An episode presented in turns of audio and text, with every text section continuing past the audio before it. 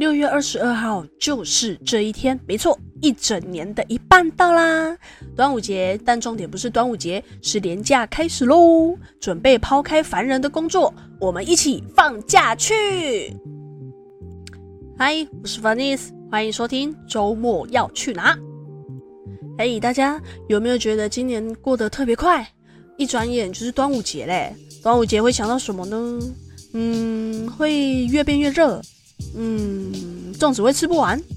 还有呃，屈原跳江。嗯，好像是这些。但重点是放假，四天的连假哎。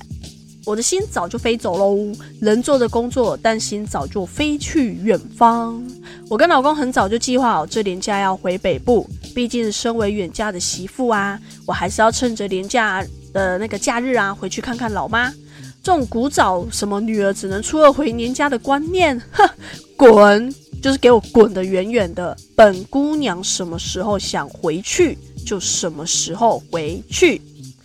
但我没在今天立马奔回台北的原因，是因为我婆婆突然给我踩刹车，说早上要先祭祖祭拜祖先，那所以我们就中午吃完饭后再离开。嗯，好吧。哎，等等等等等，我还要介绍一下端午节的由来吗？嗯，本频道虽然没有什么含金量，但偶尔还是要尽到教育的责任，对吧？嗯，那好吧，我来说一下这个伟人的故事。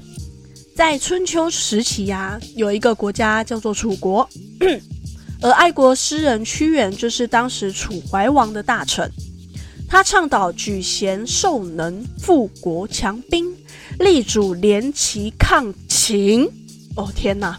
遭到贵族子兰等人的强烈反对，屈原遭谗去职，被赶出都城，流放到原乡流域。意思就是说，他是个很正直的人呐、啊，但是。他没有办法，就是跟大家同流合污，所以就被人家举报啊，然后就是说这个人怎么样怎么样怎么样，所以就去跟那个皇上谗言，然后就把他踢出去了，很可怜。如此正直的人，怎么可以得到如此不善的对待呢？对吧？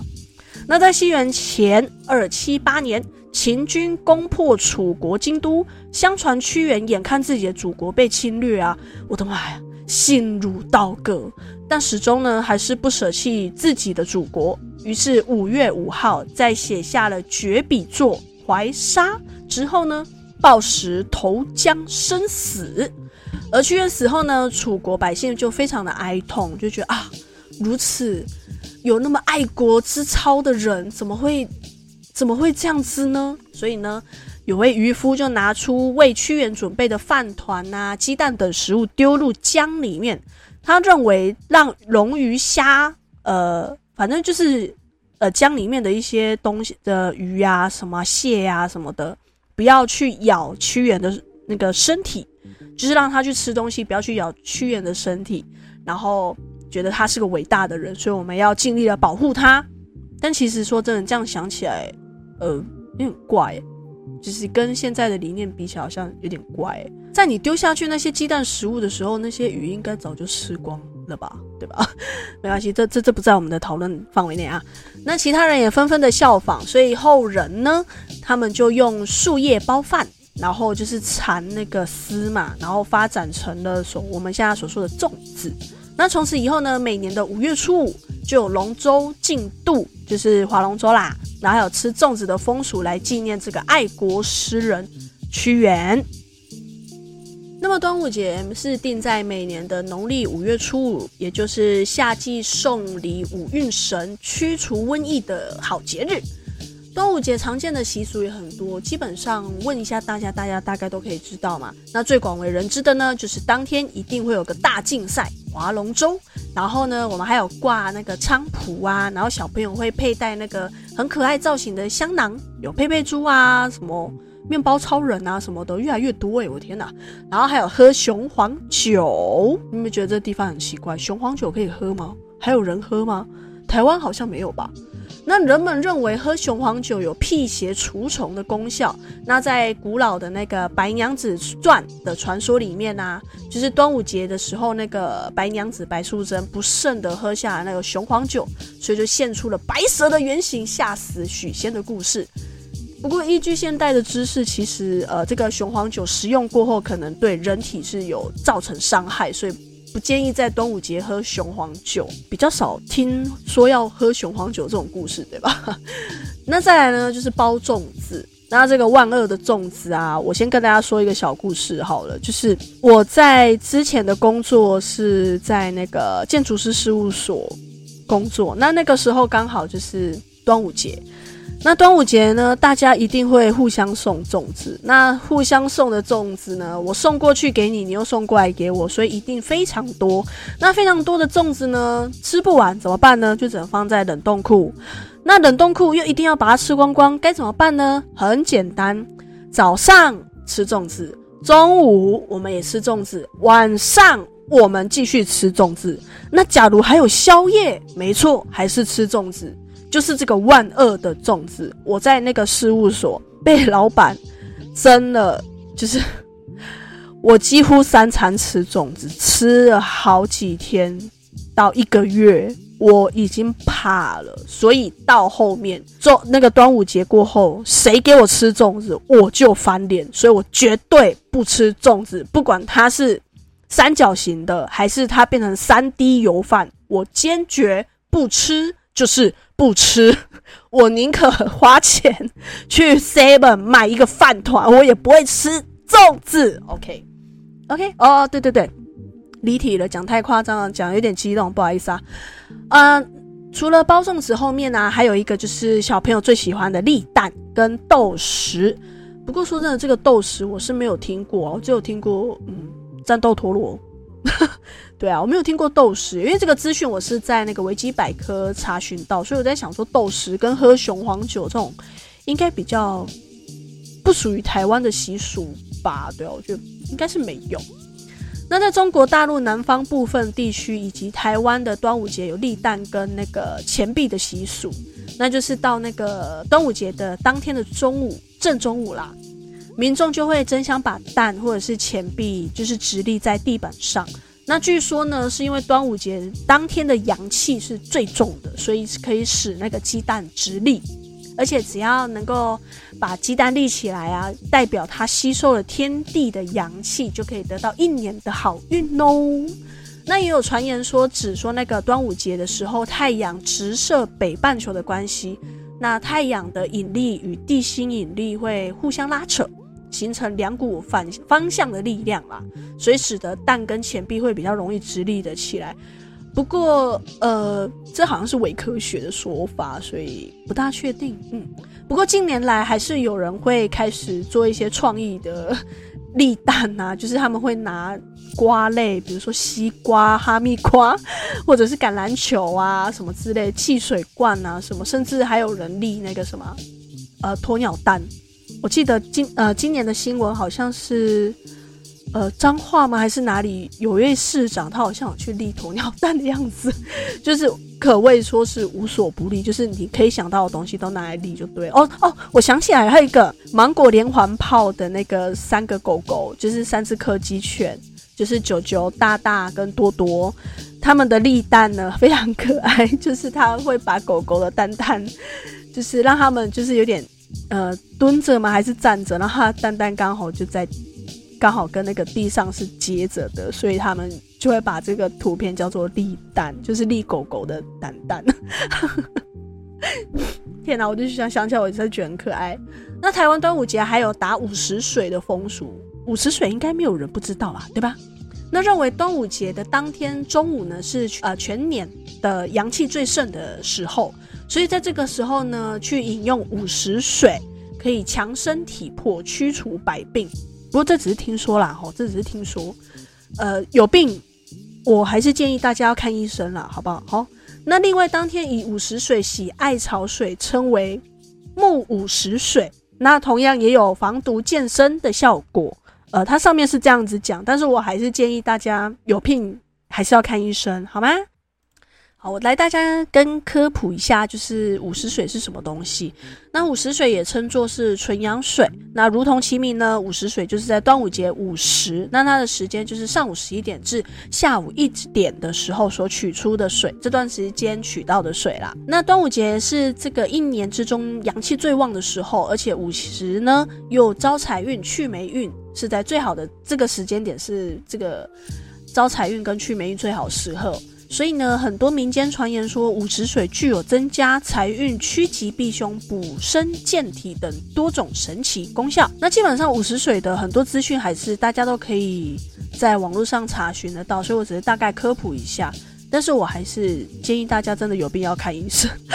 不好意思，我也不知道为什么我一直觉得这样，因为我觉得很怕说有有些人会因为觉得就是午时水喝了可以去病，所以就不去以正统的方式去看医生。呃，我们所说的就是，我们身体有病的时候，还是要看医生嘛，对不对？那我们也可以去拜拜，去祈求自己身体能够，呃，多增加一些正能量，让身体早一点好起来。但是无论如何呢，还是先以正统的方式去解决病痛会比较好，跟大家建议一下喽。那午时水的制作方式为如何呢？那午时水制作并不困难啦，其实只要在端午节，就是我刚刚讲的上午十一点到下午一点中间这个时间去取水，都可以视为午时水。那也有人说，其实都是可以取得自然涌出的山泉水或者是井水，效果会更好，因为毕竟山泉水是从山里面就是怎么讲，吸取了天地之精华，吼，或者是井水是取自于。大地之母的精华，I don't know，我是这样子猜测，所以他们觉得这样可能会更好一点。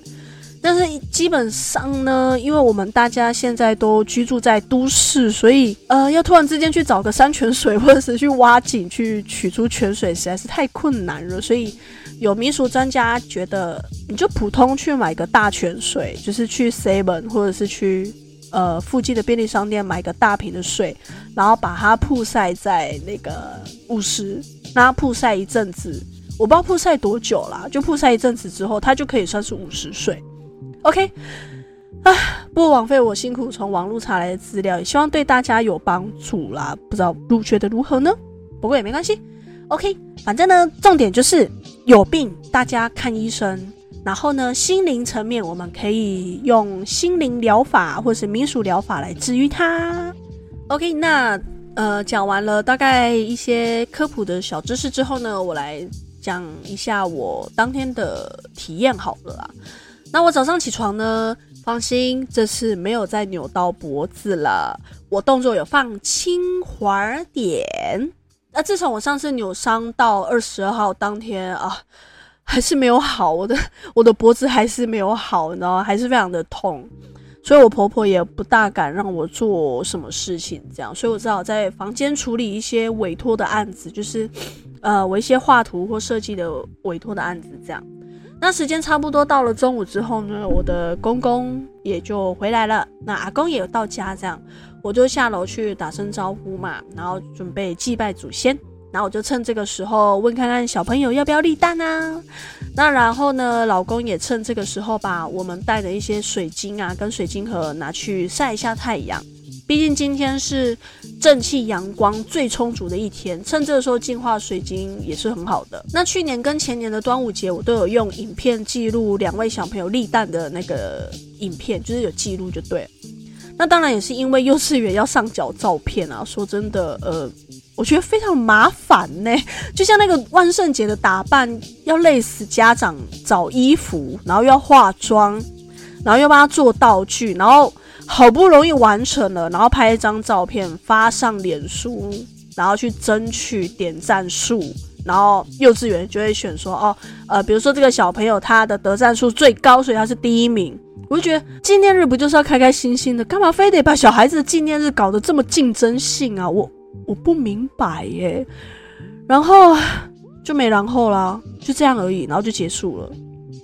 我真的觉得，以后我的小孩的幼稚园，若是老师要这样子搞这种有的没有的，我真的会好好的跟院长坐下来，好好喝杯茶。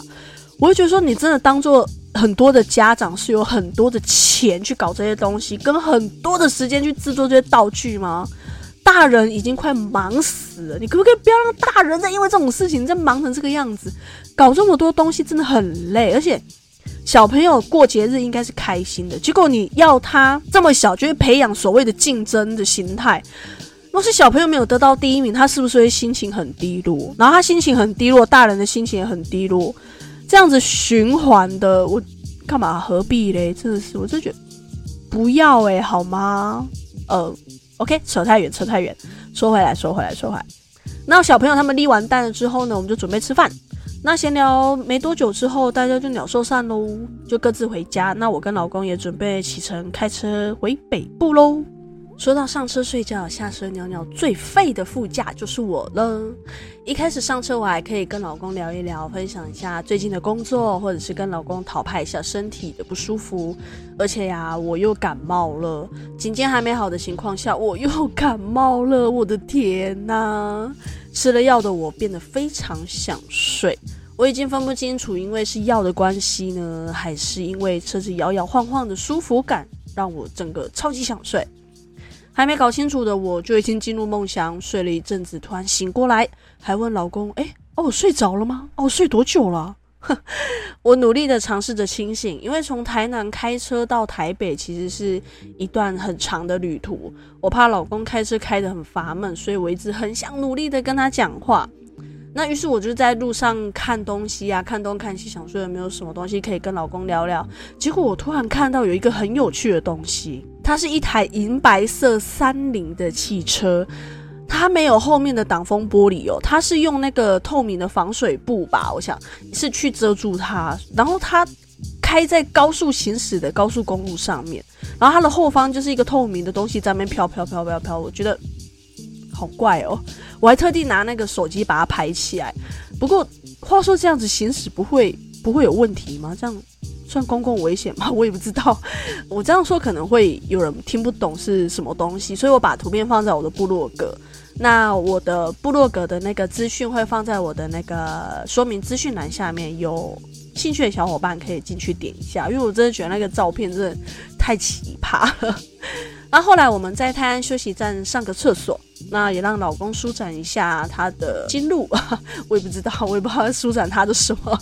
那我们还去逛了一下，里面有卖什么东西呀、因为肚子有点饿，然后想要吃点东西，可以提起一些精神。那我们先去那个曲肯叔叔买那个鸡块，然后路边有看到一个很有趣的东西，它是自助式的那个 CT 咖啡吧，我觉得蛮酷的诶，就是自己当小七服务员，自己泡咖啡。不过我仔细看了一下，嗯。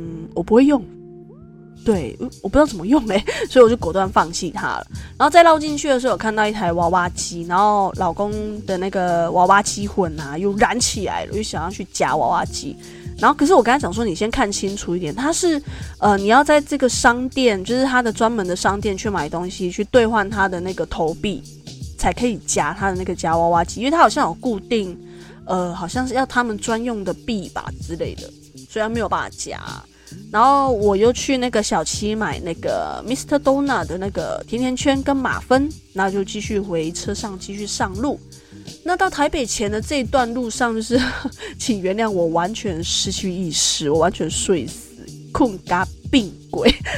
当我再醒过来的时候，已经在下那个交流道，所以就到了我新北的家。到了家之后呢，我就先跟我老妈拉迪赛一下啦，准备去吃晚饭，因为很久没有见面了嘛，所以跟老妈就是稍微抱一抱啊，谈一谈最近过得怎么样。那老妈之前就有讲过，说她想要就是在我们这次回新北的时候带她去吃那个日式料理，因为她怕紧固啊，你刚才。那因为老妈她的那个脚行动不方便，所以我们就只能找比较大空间的日式料理店。那像居酒屋那种 你侬我侬型的，那就就 sorry 喽，先不要。先不要，就找个空间比较大，让老妈可以拿她的那个拐杖慢慢这样进去的地方。那之后呢，我就跟老公决定在那个北大的大观路一号的那个根日式料理，那个根就是树根的那个根，它就只有一个字而已。